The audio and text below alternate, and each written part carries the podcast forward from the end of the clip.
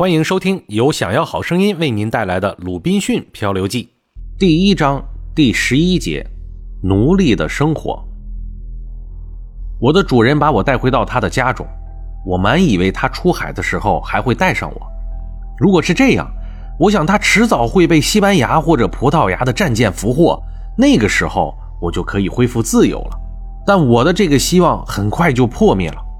他每次出海的时候，总是把我留在岸上照看他那座小花园，并在家里做各种奴隶干的苦活。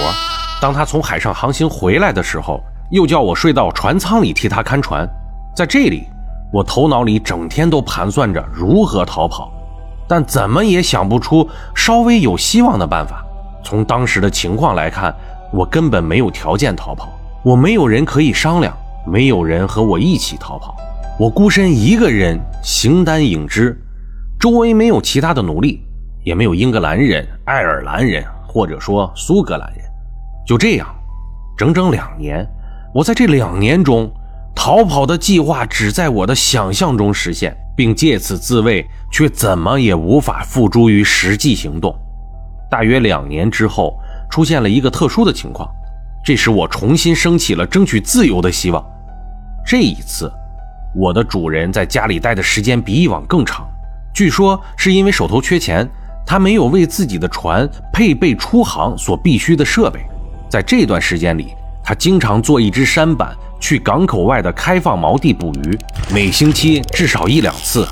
天气好的话，去的次数可能会更多一些。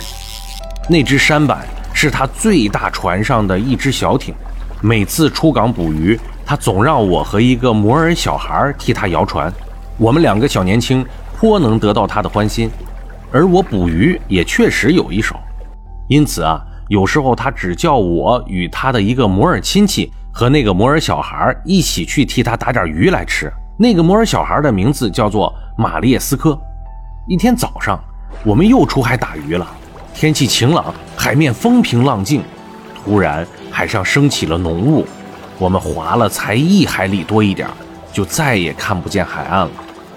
当时我们已经辨不清东西南北了，只是拼命地划船，就这样划了一天一夜。到了第二天的早上，我们才发现，我们不仅没有划进海岸，反而向外海划去了，离岸至少约有六海里。